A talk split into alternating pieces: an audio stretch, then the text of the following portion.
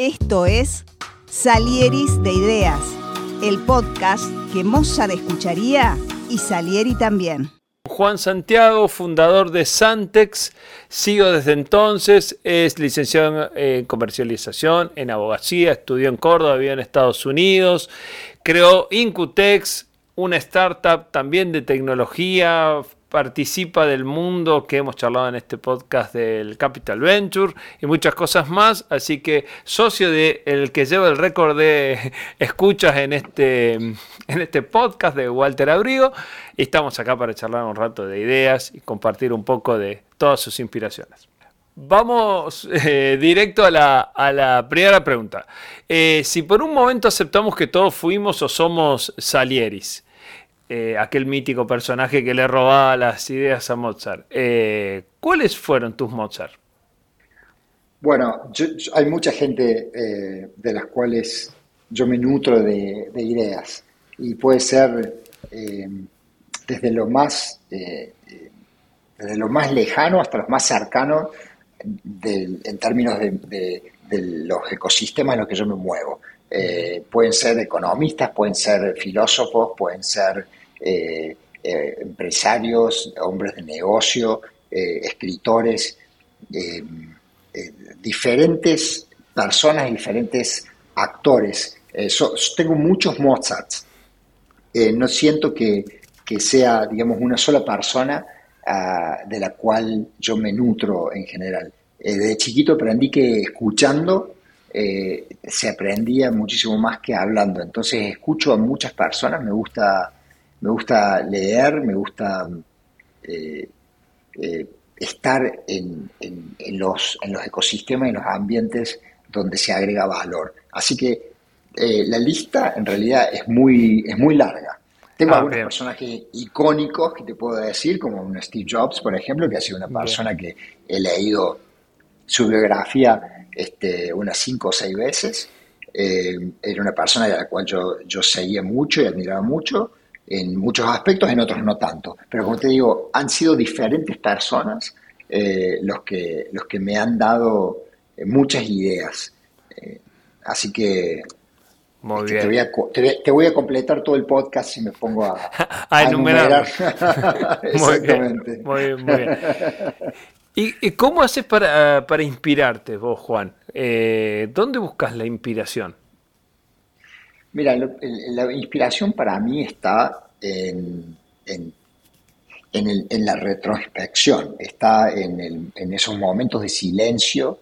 Eh, por lo general, cuando estoy solo, eh, cuando eh, estoy en un lugar donde no estoy interrumpido, lo busco mucho en libros, porque creo que en los libros yo leo mucho cuando estoy en los aviones, por ejemplo. Como, como viajo mucho, entonces eh, me puse a pensar cómo puedo hacer este tiempo productivo, eh, cómo lo puedo transformar en que me agregue valor en lugar de estar sentado en un asiento 12, 12 horas, 14 horas, digo, cómo puedo este, aprovechar el, el momento. Entonces, por lo general, me llevo una, una, libretita para anotar ideas con una lapicera y un par de libros en los aviones cuando viajo.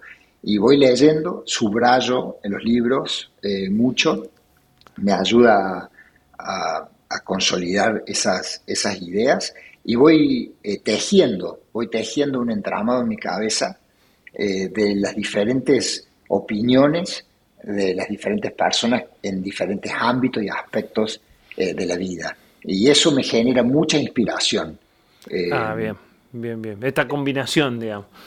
Es la combinación, sí, exactamente. Es la, es la combinación, pero, pero, pero me inspiro en esos momentos en los que eh, siento ese silencio interno, eh, apago mi cabeza, la, pongo en off y, y, empiezo a, a, pensar en todas las cosas que me gustaría hacer, ver, hacer eh, y que en la cotidianidad de mi, de mi día a día no me lo permiten. Y ahí empiezo a, entender que tengo que empujar la, barra un poquito más eh, y salirme de, ese proceso de desaprender cosas viejas para aprender cosas nuevas. Y eso me, ese, ese, ese proceso es el en donde yo encuentro mucha inspiración. Ah, bien, qué, qué interesante, súper interesante. Y cuando te bloqueas, cuando hay que apretar el control de suprimir para que la mente vaya para otro lado. Bueno, e, es, lo, que, lo que sucede ahí, este, eh, lo que trato de hacer siempre es eh, levantar el, levantar el, grado de conciencia de las cosas. Cuando siento que, algo no me sale, cuando siento que estoy en un lugar eh, oscuro y no, y no puedo tener la suficiente claridad, tomo distancia. me, separo de la, me separo de la cosa, me separo del problema, eh, trato de mirarlo desde otro lugar, eh, pero sobre todo eh, con, teniendo muy en claro de que es el nivel ese de conciencia que no lo tengo que bajar para poder identificar esos, esos bloqueantes, esas, este, esos, esos momentos, ¿no es cierto?, para poder salirme de ahí. Si no me quedo como en un loop donde no puedo salir solo, eh, creo que lo que creo que la solución la voy a encontrar donde la estoy buscando y, no me estoy dando cuenta y no estoy siendo consciente de que eso no va a suceder ahí. Tengo que salirme del lugar, tomar distancia, mirarlo de otro, otro lado, de otro ángulo, eh, a lo mejor hablar con alguien eh, que me dé una perspectiva diferente y eso me ayuda a, desbloquearme y a, y a, a tener una mirada distinta de la, de la cosa. Y por lo general ahí es donde empiezo a, a, encontrar la solución. Bien, genial. A tirar del hilo, a tirar del hilo para, solucionar. Eh, Así es. Eh, respecto de, tu historia profesional, ¿nos contás un poquito más que lo que conté yo en la, introducción? Y en este, en este cuento, en esta historia, eh, ¿algún desafío grande que se te presentó? ¿Qué nos querés compartir? Sí, bueno, a ver, desafíos es como, es como los Mozarts. Te podría hablar todo el podcast de, diferentes desafíos. En, este país, como veníamos charlando fuera de la grabación, en este país el desafío es constante. Mira, si, si hay algo que sobra en este, en este país son desafíos. Así que, eh, mira, de mi historia personal te puedo contar, nací en Córdoba, eh, me crié en Córdoba, en un barrio este, de la zona sur de la ciudad, barrio Jardín. Eh, eh, tengo tres hijos, eh, estudié, eh, fui a cuatro colegios, ah, este, porque este, era un chico muy inquieto, entonces este, ah, no, no, no, no encajaba. No, encajaba, así que me, me, costó un poquito de chico encontrar, que, encontrar mi novia en, el colegio, en un lugar donde me aceptaran. Em, y bueno, este, de, terminé el colegio, me puse a estudiar eh, la licenciatura en, negocios y en, marketing en la Universidad Nacional de Córdoba y abogacía. Hice las dos carreras al mismo tiempo. Empecé a trabajar en la empresa familiar eh, y, bueno, eso, eso me fue muy, muy útil para mi vida este, eh, hacia, hacia adelante. Viajé mucho de chico, a los este, 16 años, 17 años, perdón, este, me fui a Europa, un tiempo largo eh, y yo siempre creí que el, más que estudiar lo que yo tenía que hacer era aprender. Bien. Eso siempre, eso siempre lo tuve de chiquito, muy, ese concepto lo tuve muy incorporado y creía que la mejor manera de aprender era conociendo el mundo. Entonces me gustaba mucho viajar, me gustaba mucho conocer otras culturas, eh, vivir eh, experiencias distintas y tener muchos amigos en, distintas partes del mundo.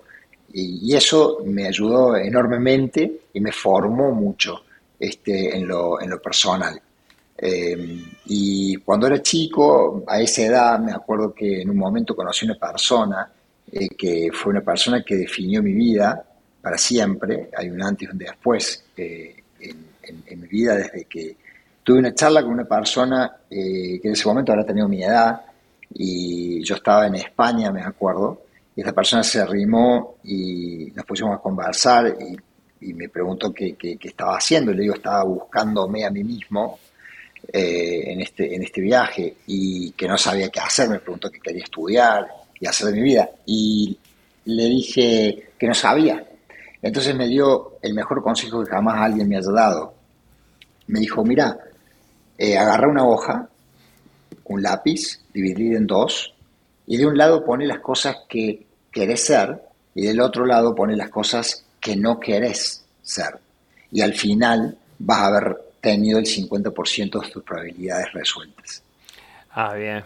Qué bueno, qué buen método. Vos sabés que a mí me pareció brillante.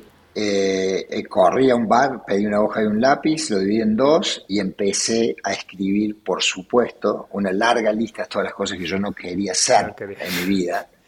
Y de repente llegó la noche y me di cuenta de que efectivamente, como él me había dicho, tenía el 50% del camino recorrido, en el, en, el, en el restante estaban donde yo tenía que buscar, en ese restante, en ese 50%. Entonces me achicó el arco un montón y eso me ayudó enormemente a, a entender para dónde tenía que ir yo en mi vida personal y, profesional. Así que Desafíos he tenido de todos, he tenido muchos, muchos desafíos este, en esta búsqueda de mi desarrollo personal y profesional. Eh, viví en diferentes países, eh, tuve diferentes relaciones eh, con, personas, generé un montón de, este, actividades económicas en las cuales no me fue bien, aprendí mucho, capitalicé eso y lo fui tratando de volcar en, positivo, ¿no? En lugar de frustrarme, en lugar de eh, eh, verme triste por el fracaso, trataba de encontrar la energía este, para capitalizar eso en algo positivo. Y así transcurrió mi, vida de aprendizajes y de, y de, y de reflexiones, por decirlo. Mira, qué bien, qué bueno, qué bueno lo que compartís. Y, en esto de, formar esto que vos decís, emprendimientos y, equipos y demás, ¿cómo elegís a los colaboradores? ¿Cómo, ¿Cómo se arma el Dream Team de Juan? Mira, mi Dream Team empieza por una premisa, que es la que ocupa, te diría que el 50% del peso específico de las decisiones que yo tomo, y es el, aspecto humano. Para mí el aspecto humano es la clave de cualquier Dream Team. Eh, tenés, que tenés que ser una buena persona primero para después poder ser bueno en cualquier otra cosa a la que te quieras dedicar. Entonces, para mí, los aspectos eh, humanos que tienen que ver con la cultura, con la ética, con, lo pasional, eh, con la garra que le pones a las cosas, con esos, esos aspectos que son habilidades este, blandas, si se quieren, son las que yo pongo primero y una vez que la persona pasa esa, esa prueba de fuego, es donde me empiezo a fijar qué tan calificada está, qué skills duros tiene para la posición que yo quiero lograr. Y por supuesto, complementariedad, ¿no? La complementariedad es esencial en cualquier Dream Team. Eh, no todos podemos hacer lo mismo, no todos podemos ser buenos en lo mismo. Entonces, eh, buscar diferentes eh, personas con diferentes skills es, muy importante porque aparte te aporta, una, te aporta múltiples miradas sobre el mismo, sobre el mismo tema. Entonces yo busco diversidad de género en, los equipos, eh, busco eh, diversidad eh, etaria, diversidad cultural. todo lo diverso para mí es un plus, es un adicional de valor al, a cualquier equipo. Esa es mi mirada sobre la, acción de colaboradores. Está, está, bueno. Vos sabés que lo, he venido, es una pregunta que repito mucho acá en el podcast y eh, cada vez toma mucha más relevancia la, parte humana, la parte blanda, la parte de relaciones, cosa que si pensamos hace, hace unos años te miraban como que la primera línea del currículum y, y si no pasás ni esa, chao. Y ahora es como que la, capacitación más dura no es que se haya hecho un commodity, pero bueno, siempre es más adquirible, digamos, que lo otro es más difícil de, torcer o de mejorar de una persona.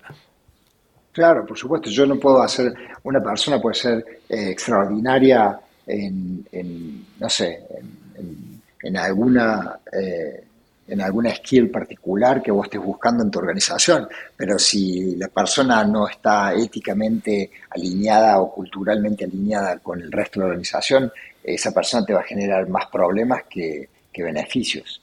Entonces, eh, toda, e, e, esa es una mirada muy, muy holística eh, que, los, los, líderes de las organizaciones no tenemos que perder, porque si no, lo que hacemos muy bien por un lado se nos va por otro.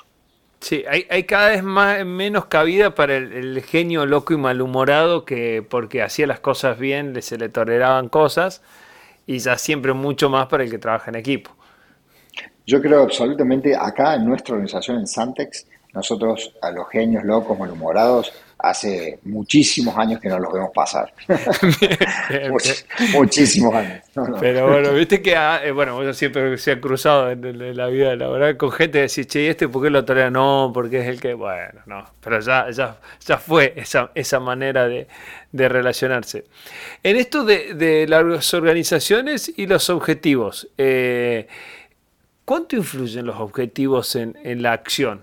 Eh, si ponemos objetivos altos, logramos mejores resultados. Si ponemos bajos, tiene razón la gente de Google, que es la épica de poner esos objetivos increíbles. Hay que ser más racional y poner más bajo. ¿Cómo, cómo lo armas vos? ¿Cómo lo pensás?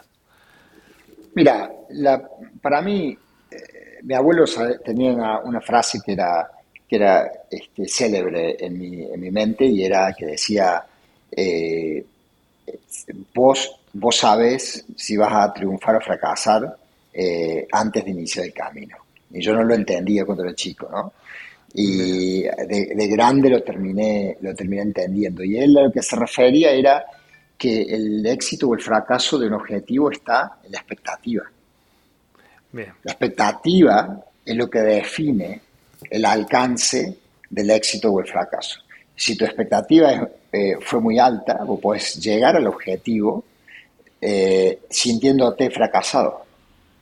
Porque vos decís, che, eh, no cumplimos con la expectativa. Bueno, pero el objetivo está cumplido, es decir, eh, y, te puede pasar lo contrario también. Entonces, yo creo que tener objetivos altos no está mal, porque vos forzás la organización a, a, pensar de una manera crítica, a pensar de una manera este, colateral, como se llama. En inglés le llaman el collateral thinking, que es el pensamiento colateral, que es el, pensamiento no obvio. ¿no? Se puede decir, si yo, si yo hago lo mismo, yo quiero duplicar mi facturación, yo quiero este, duplicar mi market share, eh, etcétera, etcétera. Bueno, eh, está bueno eso, pero, pero si yo sigo haciendo lo mismo, es muy probable que no lo pueda lograr porque en la, en la exponencialidad es donde están ese tipo, digamos, de, de, este, de factores que te hacen. Exacto, de crecimiento, de, otra manera. Entonces hay que plantearse, hay que plantearse esas cosas, pero hay que hacerlo de una manera responsable y de una manera seria, entendiendo fundamentalmente de que lo que sucede es que vos vas a tener que de una manera u otra gestionar expectativas. Bien. Nosotros lo que tenemos que gestionar en esos objetivos son las expectativas de las personas. Y, hay mucha emocionalidad en el, proceso que también la tenés que gestionar. Cuando un equipo se hace una, se pone un objetivo muy alto o vos le pones al, objetivo muy alto, el objetivo tiene que ser aspiracional pero alcanzable. Está bien. Está bien, está bien. No puede ser. Sí, sí, sí, sí, sí, sí. Exacto, exacto. Yo creo que está muy bueno lo que lo que traes desde las emocionalidades y todo. Ando incursionando en, en, un, en algo donde anduvo Walter, que es en lo de coaching. Y hay gente ah, de Santex ahí, acá ahí en la, en la Ditela donde estamos estudiando. Y la emocionalidad, que fue uno de los últimos temas que estamos viendo, es, es la, la manija de los líderes, digamos. Ese es el, secreto de los líderes. Está, está muy bueno que lo traiga. Eh, Totalmente. Porque, porque o sea, nosotros tenemos que entender, los líderes en las organizaciones tenemos que entender de que eh, el, crecimiento tiene un costo. Exacto. Y el crecimiento eh, de la organización debe ir inevitablemente acompañado del crecimiento humano de los teams que integran la organización.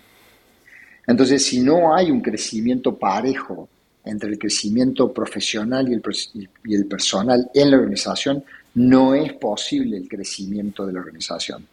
Ya sea de market share, ya sea de facturación, ya sea de lo que quieras, en, los aspectos y las áreas donde vos quieras crecer, ese crecimiento no va a existir.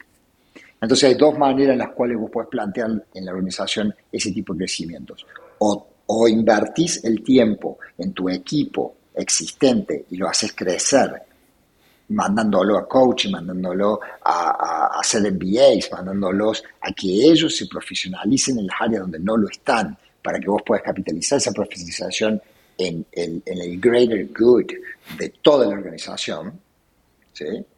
o traes gente a la organización nueva con un seniority que tengan esos skills que tu equipo actual no lo tiene. Esas son las únicas dos maneras. Si elegís la última, tenés que tener cuidado de cómo gestionas el, enlace del equipo actual con el equipo nuevo. Entonces, en todos los casos hay un precio que vas a pagar, tenés que elegir cuál es el que quieres pagar.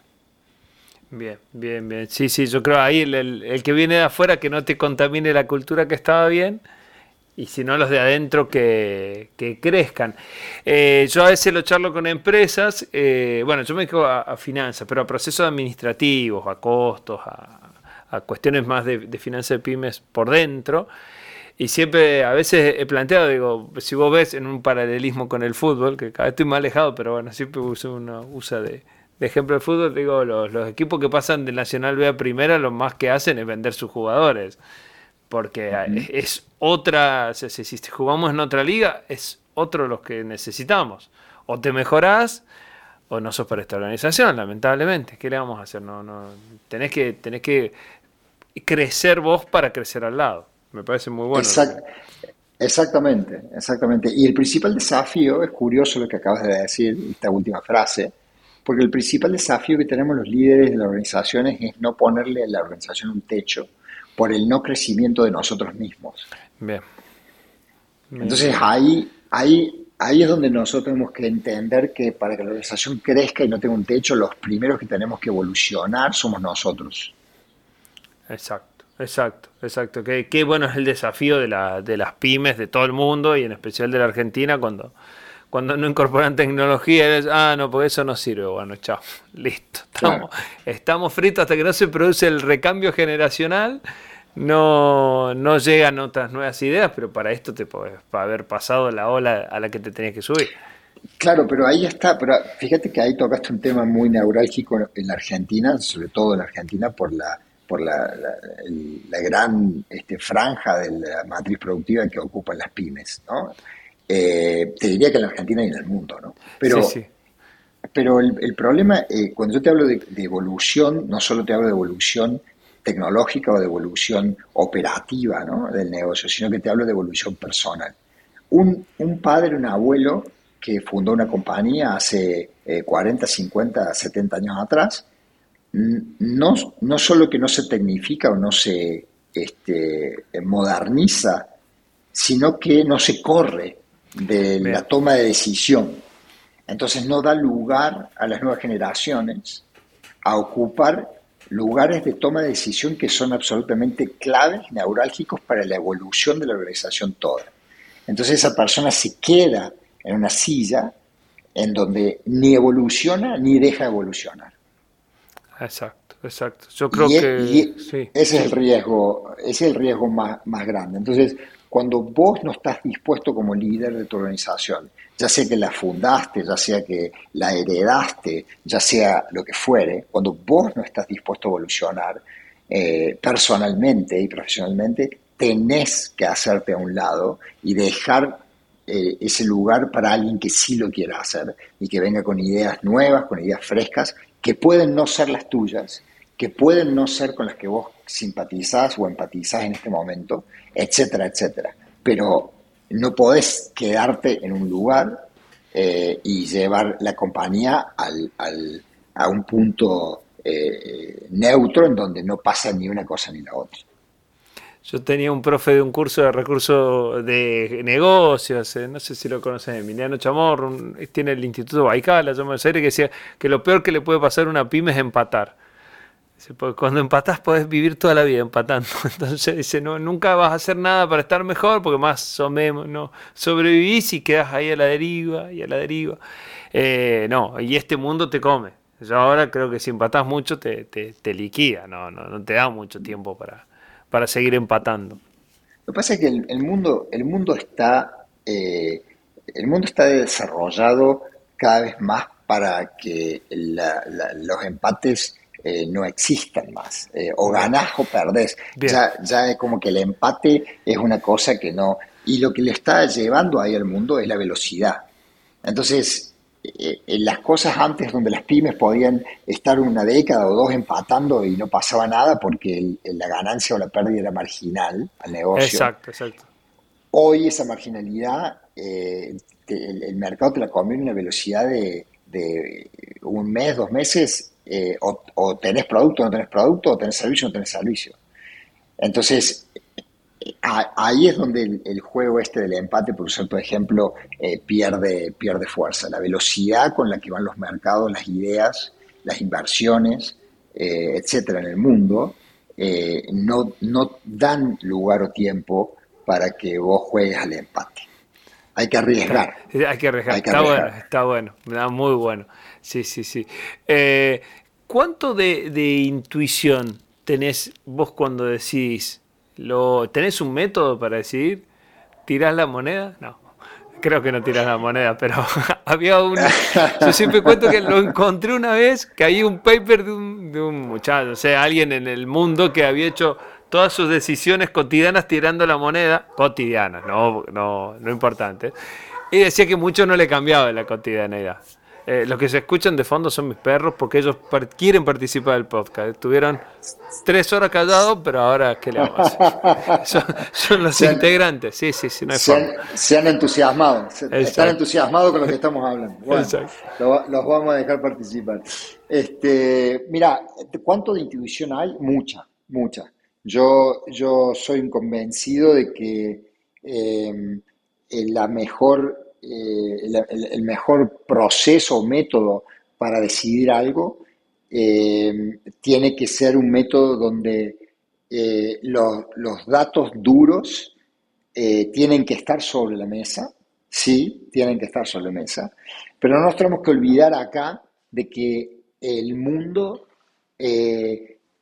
gira en función a los vínculos humanos. Uno, uno, uno compra o vende o transacciona o gestiona en cualquier etapa de su vida un vínculo, un vínculo con el otro. Entonces, eh, está, la intuición es, ese, ese, ¿cómo decirlo?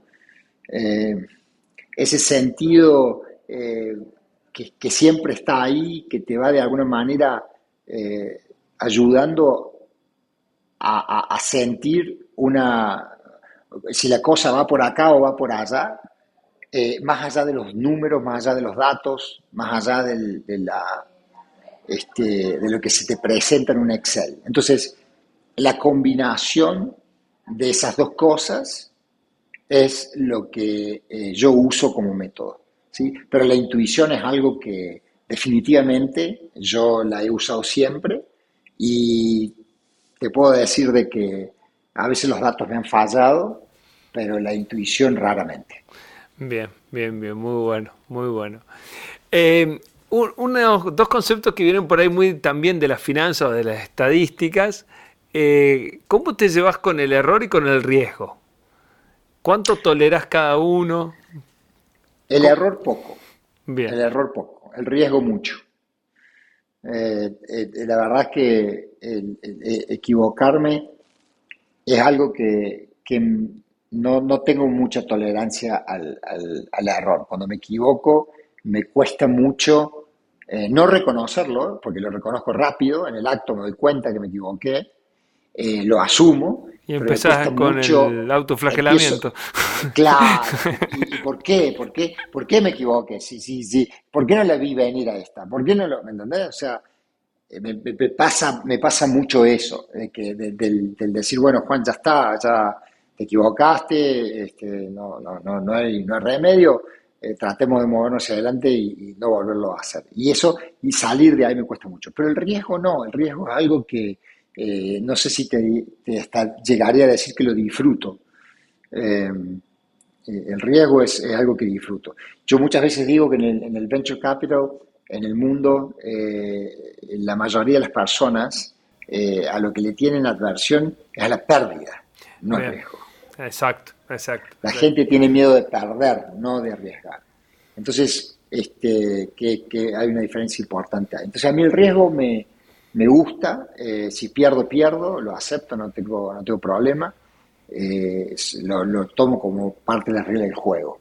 Eh, pero el riesgo tengo, tengo mucha este, tolerancia. Bien. Bien, bien. Y en, esta, en estas notas de, de, dicotomías, de cosas opuestas, ¿qué cosas te parecen interesantes y qué cosas te aburren? La coyuntura me aburre, me aburre de una manera, la coyuntura me, me destroza la cabeza, es un aburrimiento absoluto, total, yo no puedo, ya no puedo escuchar más hablar del dólar, de la inflación, de la... Es, el día de, la peli esa del día de la marmota, la Argentina, ¿te acordás esa? Eh, Bill Murray, sí, todos los días vivía el mismo día.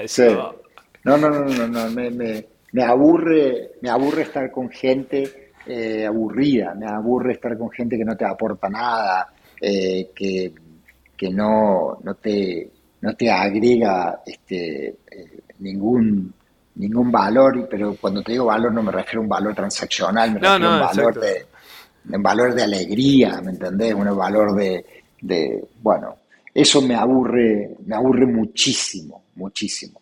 Hay mucha gente, mucha gente que hoy en día en mi vida me aburren. Este, me aburre mucho. ¿Y qué es lo que me interesa? Me interesa lo nuevo, me interesa lo distinto, me interesa eh, las cosas que, no existen y podrían existir. Me hace mucha ilusión el, pensar de que hay problemas, hay soluciones a problemas que todavía hoy este, no los hemos podido descifrar, no hemos podido diseñar esas soluciones bien, eh, pero, pero, pero, pero que la solución está y existe eh, y hay que buscarla, ¿no? Eh, esas son todas cosas que me interesan. Me, interesa mucho eh, el futuro del mundo, a dónde va a ir el mundo, a dónde nos va a llevar la inteligencia artificial este, en esta nueva era. Me interesa el relacionamiento con las personas, cómo, cómo va a ser el relacionamiento entre nosotros, qué va a pasar con los principios fundamentales de la humanidad, este, cómo, cómo vamos a interactuar con las cosas naturales de la vida con la cotidianidad. Eh, me interesa eh, eh, trabajar para seguir manteniendo esos vínculos con, aquellas personas que, queremos, que nos hacen bien en la vida. ¿Cómo vamos a gestionar todo eso, todo ese nuevo mundo? Ese es un tema que me, ocupa mucho el, tiempo, la cabeza y, es de gran interés mío. Mira vos en, este, en esta línea, justo que tocaste como segunda respuesta, lo interesante es cuánto vos crees que influye el contexto para crear eh, un ambiente creativo. ¿Cómo, crearías vos un ambiente creativo? Yo he estado en tus oficinas, que te contaba fuera de, de grabación, que es una oficina muy copada y muy creativa, que tiene un montón de cosas, pero ¿cómo crearías vos? ¿Cómo, le generas el ambiente para que creen los, tu equipo, los colaboradores? Bueno, eh, yo creo que los contextos eh, eh, en donde la creatividad fluye son contextos relajados, son contextos descontracturados, son contextos en los que uno se siente a lo mejor en un lugar donde en lugar, de pensar que vas a trabajar, eh, pensás que vas a, socializar. Eh, este, entonces, eh, tratar de no hacer siempre las mismas cosas en los mismos lugares, pensar que a lo mejor hoy te toca quedarte en, el jardín de tu casa este, a la tarde y, pensar, hacer una, una retrospección este, de de, si estás en tu vida donde querés estar y si no, por qué no estás. Entonces, eh, creo que, la creatividad eh, es esa, ese momento en donde, en donde eh, vos estás abierto a cosas nuevas, a que sucedan cosas nuevas, o estás discontento con el status quo de una situación determinada y decís, che, esto no puede seguir eh, sucediendo de la misma manera, eh, ¿cómo puedo hacer para revertirlo? Y ahí entra todo un proceso, ¿no es cierto?, en tu mente donde de, gatillas esa posibilidad y te pones a, crear cosas que este, pensás que no, que no, no, son, digamos, este, eh, no, son, no están al alcance quizás hoy eh, de algo, pero sí que son posibles, son difíciles, pero son posibles. Entonces, eh, siempre pensar de una manera, salirte del lugar de donde estás. La creatividad viene para mí del, del, con el movimiento. Vos al moverte de un lugar a otro, eso te da diferentes perspectivas de la misma cosa. Si vos te quedás en tu misma postura, en tu mismo lugar, lo que te pasa es de que no tenés más que una sola mirada sobre la cosa y eso te lleva siempre a las mismas conclusiones y a las mismas... Este, eh, entonces, la creatividad viene de ahí, ¿no? Vos le das origen con la apertura a lo distinto, a lo controversial, a, lo, que te incomoda, ¿no? Eh, ¿qué, hago para incomodarme? Bueno, ahí, ahí hay creatividad. Genial. Y ahí la, la, pregunta cholula del, del podcast es, eh, ¿con qué persona del mundo actual viva y de donde vos quieras, eh, te la conseguimos, quisieras tomarte un café? 20 minutos. Mira, este, eh, lo tengo, tengo clarísimo quién es esa persona. Esa persona se llama, se llama Elon Musk. Ah, bien, bien. Elon Musk. Yo tuve la, tuve la fortuna de conocerlo y de, y de sentarme a hablar con él este, hace un tiempo y me pareció una de las personas más eh, interesantes y fascinantes eh, eh, que conocí en mi vida. Y, por supuesto que nunca alcanza el tiempo para conocer a una persona así.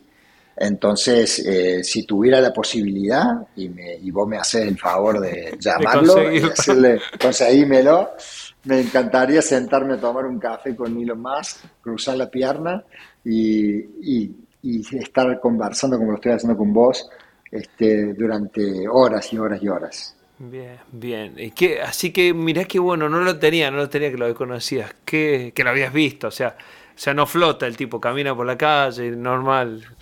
Es, un tipo, es un tipo que tiene, tiene piernas, tiene brazos como nosotros, los, los simples mortales.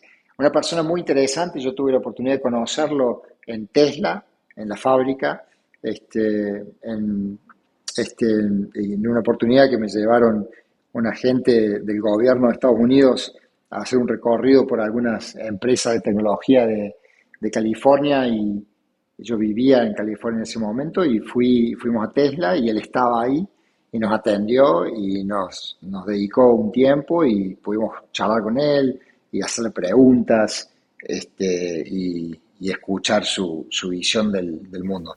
Creo que es una persona muy controversial. Sí, sí, actualmente digamos que fue más su lado controversial, su lado menos amable que se ha salido más estos últimos años a la luz, pero sigue siendo uno de los referentes del mundo, o sea, lo que ha creado. Yo no, lo, yo, no lo, yo no lo juzgo a él como persona, eh, en, la, en la intimidad cada uno cada uno sabe, digamos, yo, yo creo que estamos tan lejos las personas de poder personalmente juzgar a lo otro por las cosas que, que, que, que, leemos que hacen o que nos cuentan que hicieron, porque si las personas hay que conocerlas, lleva mucho tiempo eso para poder decir esta es una buena o una mala persona. Evidentemente que, que él, él, está expuesto, es una persona muy expuesta eh, mediáticamente, entonces, bueno, hay que entender que aquellos que lo leen tienen que saber de que es una persona que, que hay un montón de otras personas que tienen intereses contrapuestos a los de él. Entonces, como en todo el mundo, cuando alguien tiene intereses contrapuestos, bueno, este, como en el mundo político, podemos saber de que... ¿no? Este, ninguna opinión es tan objetiva, siempre está teñida eh, de otro tipo de intereses por eh, detrás. Ahí va, exactamente. Así que yo, como no lo puedo llegar a juzgar a eso, porque no tengo la información de primera mano ni conocimiento, lo, lo, lo, lo admiro desde el punto de vista eh, profesional y me parece que tiene una cabeza brillante el tipo y tiene una visión del mundo muy interesante que, que, en algunos aspectos te diría no comparto, no, no comparto eso, pero, pero, pero ahí en la, en la, en la, este, en el no compartir está la convergencia. en la diferencia está la convergencia. Entonces, es un tipo interesante, me gustaría hablar con él porque me gustaría entender por qué piensa como piensa y por qué tiene esa visión del mundo que tiene, ¿no? Exacto, exacto. Yo creo que la, capacidad de hablar con alguien que uno no coincide, pero que se habla en, términos llanos, es, eh, es muy buena y uno puede sacar muchas buenas ideas y también entender la, cabeza de, alguien así. Imaginémonos que ninguna de las otras fábricas de automóviles, por decir un ejemplo de todo lo que tiene Elon Musk, ha logrado el nivel de, sofisticación de los Tesla, pero ni remotamente, o sea, de todos los otros van muy atrás. Así que mira, en eso solo, que era algo como que ya se había inventado todo, la, rompió también. Así es, efectivamente. Así, eh, bueno, hablando de ideas que la rompen, y un poco tiraste ahí algunos, algunas líneas, eh, ¿cuáles son las ideas que la van a romper en los próximos 10, 20 años? Y vamos a tener este podcast para decir, Juan Santiago lo dijo acá primero.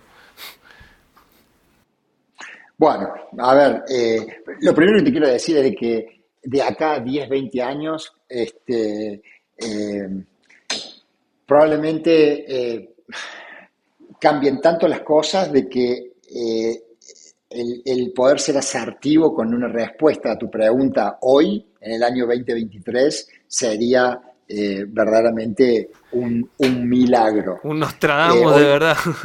Un Nostradamus de verdad. El mundo a la velocidad que va hoy, yo te puedo decir de que hasta, hasta más de tres años, cinco años como mucho, nadie puede darte una apreciación de una visión de cómo estaría el mundo este, eh, o dónde están, digamos, esas, esas oportunidades, que, esas ideas que van a, romperla. ¿sí? Eh, hay algunos indicios, eh, algunos más claros y más obvios que otros, como por ejemplo la inteligencia artificial. La inteligencia artificial es, es algo que vino en el mundo para quedarse, para crecer, y a lo que la humanidad le tiene que tener un absoluto, absoluto respeto en términos eh, del poder que tiene la inteligencia artificial y cómo va a cambiar los paradigmas del mundo como lo conocemos hoy. Tenemos un montón de cosas que van a suceder eh, en el mundo.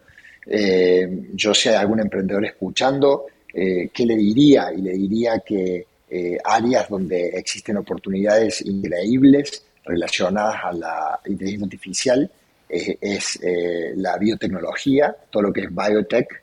Hay inmensos, este, inmensas oportunidades para explorar. Salud, ni qué hablar. otro, otro, digamos, este, vertical muy interesante es la educación. va a haber mucha, mucha disrupción en esos, en esos este, tres sectores, biotecnología, salud y educación. Son tres, son tres sectores en donde la inteligencia artificial va a, romper muchos paradigmas. Eh, y, esto trae un montón de responsabilidad para la humanidad que está ligada a esto de eh, usar la, la, tecnología para el bien de la humanidad y no para, para el mal. Entonces tenemos que ser más conscientes que nunca eh, en particular las empresas que desarrollamos tecnología, para no alejarnos de ese principio fundamental, porque si hay algo que la inteligencia artificial no tiene, es control Z. Exacto, exacto. Sí, sí, sí, no podemos volver atrás. Una vez que abrimos la puerta, se abrió el portal cósmico. No hay, no hay volver atrás. No hay undo. No hay control Z. No hay, esto no me gusta, no me funciona, eh, no me parece que me haga bien, eh, borralo y escribamos de nuevo. Y ese, ese es el principal paradigma que ha venido a cambiar la inteligencia artificial creativa. Porque antes eh, la inteligencia artificial como funcionaba, como la entendíamos y existía, no tenía la posibilidad de desplazar el, el único diferenciador del humano que era el aprendizaje. Hoy sí lo tiene. Entonces vos todo lo que haces en ese ámbito este, es un ámbito que por el poder de cómputo, por las circunstancias, por la, eh, va a ir muchísimo más rápido de lo que uno puede llegar a calcular en su mente o imaginarse. El ser humano y el cerebro de la persona eh, trabaja sobre los, conceptos de linealidad, entonces no sobre los conceptos de exponencialidad. Nosotros hemos visto la televisión, la radio, la televisión a color, la televisión blanco y negro, a color, el teléfono fijo, el móvil, etcétera, etcétera, en, una generación. Eh, eh, y esos son los conceptos del tiempo y el espacio que nosotros tenemos creado en nuestra cabeza. Entonces yo creo que la inteligencia artificial va a tener un impacto enorme porque ese concepto de tiempo y espacio eh, el humano no lo tiene desarrollado en su mente para entender el impacto que la inteligencia artificial este, va a tener en la vida de las personas. Y eso es, eso es muy bueno y muy grave al mismo tiempo. Y si no lo hacemos con responsabilidad, nos puede eh, llevar a la extinción de la raza. Que yo lo vengo hablando con muchas personas en esto, este, en el mundo, en el, que, muchos influencers en tecnología y concuerdan con lo que yo estoy diciendo. Eh, hay serias posibilidades de que la raza humana se, extinga este, a raíz de, esta revolución que está, sucediendo. Entonces, como ideas, ideas que van a, romperla, como me preguntabas vos, en 10, 20 años, este, eh, yo creo que más que pensar en ideas que la van a romper, tenemos que pensar en ideas que van a construir. Bien. Bien, bien. Yo creo que la, inteligencia artificial es, es el tema, es el tema y, la capacidad, o sea, y la, el acceso, que creo que desde noviembre del año pasado, cuando ChatGPT pasó a ser público, eh, fue el acceso masivo y realmente cambió muchas cosas, aunque uno no lo ve, por ahí en otras cosas cotidianas, o no todo el mundo lo ve, realmente ha cambiado un montón, un montón de cosas. Em, en, la sección, antes de, irnos a las recomendaciones, eh, dos preguntitas finales. Una, la sección Ganando Amigos es, dentro de tu rubro de la tecnología, eh, ¿cuáles son los errores más comunes que se cometen? Creer que te lo sabes todo es el error más, más común. Em, no tener un área y un departamento, un laboratorio de desarrollo de nuevas tecnologías es otro error muy común. El, estar eh, en monocliente, ser monocliente, es un error muy común. Una empresa te empieza a comprar servicios y, te compra, te compra, te compra, al punto de que con esa empresa podés vivir tranquilamente y podés ganar dinero y estás cómodo, etcétera, etcétera. Eh, mañana la tecnología cambió, el cliente se fue. Eh, ser monotecnológico, monocliente, mono este, eh, vertical, eh, mono, eh, es un error, en mi opinión, muy común en este rubro. Entonces hay que tender a la diversidad tecnológica, a la innovación interna, a, la este, diversidad de cliente y, no creer de que porque nos está yendo bien hoy nos va a seguir yendo bien mañana porque estamos en el mundo tecnológico y la tecnología, el mercado crece y no hay que, este, no hay que, dejar que esos conceptos que por ahí andan dando vuelta, eh, apropiarse de eso está mal porque te llevan a la, a la, a la este, eh, exactamente, a eso, a lo que dijo el padre. el cacique, el que es levantado de la calle y el que peor se porta, ¿podés creer? Ese que es el más rescatado, el que fue rescatado de la calle, qué sé yo, todo, el que peor se porta, el que salta los paredones, así que no muerde, nada por el estilo, pero abre los picaportes, podés creer, el que no me cabe ninguna duda, he tenido de eso cuando era chico y son los, son los más los más inteligentes. Bueno, para, para el último minuto y cerrar, porque sé que, sé que estamos en, en, tiempo cumplido, eh, libros y recomendaciones. ¿Qué nos recomendás? ¿Qué leer? ¿O qué ver? Mira, em, hay, un, hay un libro que a mí personalmente eh, me, ha, este, eh, me ha cambiado, me cambió la vida, este, que se llama Human Nature. Human Nature. Ah, no lo tengo. Eh. Mirá, que, mirá que me gusta estos temas, estoy siempre metido.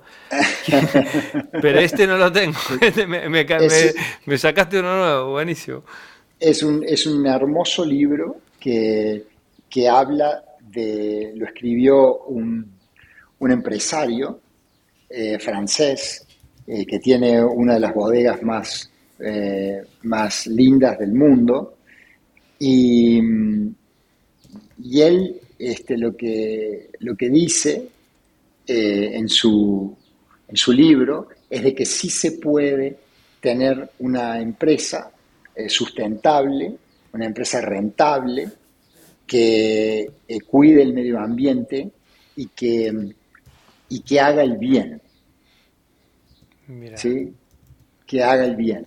Eh, entonces, son todos conceptos con los que yo, yo en lo personal estoy muy, este, muy alineado, me siento muy, muy este, eh, familiarizado con esto. Entonces, cuando lo leí por primera vez, eh, este, me emocioné y es el libro que llevo conmigo absolutamente a todas partes. Y lo leo y lo leo y lo sigo leyendo cuantas veces puedo porque me conecta conmigo mismo, con quien soy, con la realidad del mundo y, con las cosas que yo hago. El autor es Gerard Bernard. Gerard Bernard.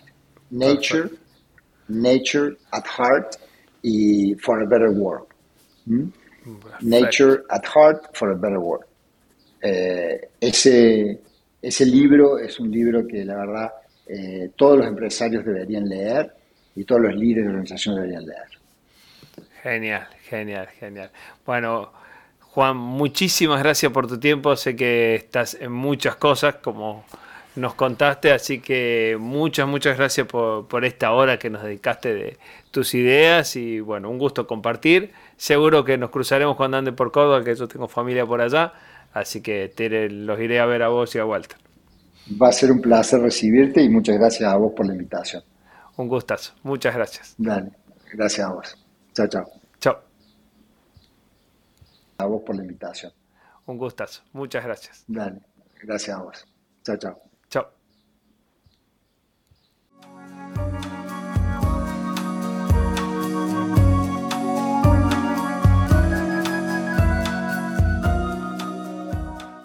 Esta es la sección podcast recomendados. Y así pasó por Salieris de Ideas Juan Carlos Santiago.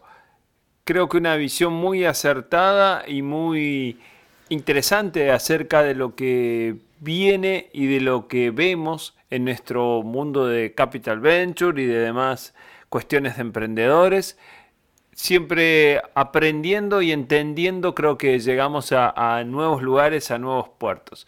Y en esto de aprender y entender, la recomendación de hoy es otro podcast que se llama Escaladores, en donde cuentan los inicios de varias empresas. En particular me gustó mucho el inicio de Mercado Libre en cuanto a las cuestiones técnicas, por ahí de cómo se llegó a eh, crear este monstruo gigante que es ahora, o este unicornio en términos de, eh, cuestiones financieras y de emprendedores, pero bueno, yo creo que siempre uno logra entendiendo la historia, entender que, no a todos, eh, ni para todos fue un camino de rosas y que siempre hay cuestiones para, para aprender, especialmente cuando se cuentan historias. Así que ahí se los comparto, escaladores, eh, disponible en las plataformas, en Spotify y demás. Y con esto los saludo hasta nuestro próximo encuentro en un nuevo Salieres de Ideas.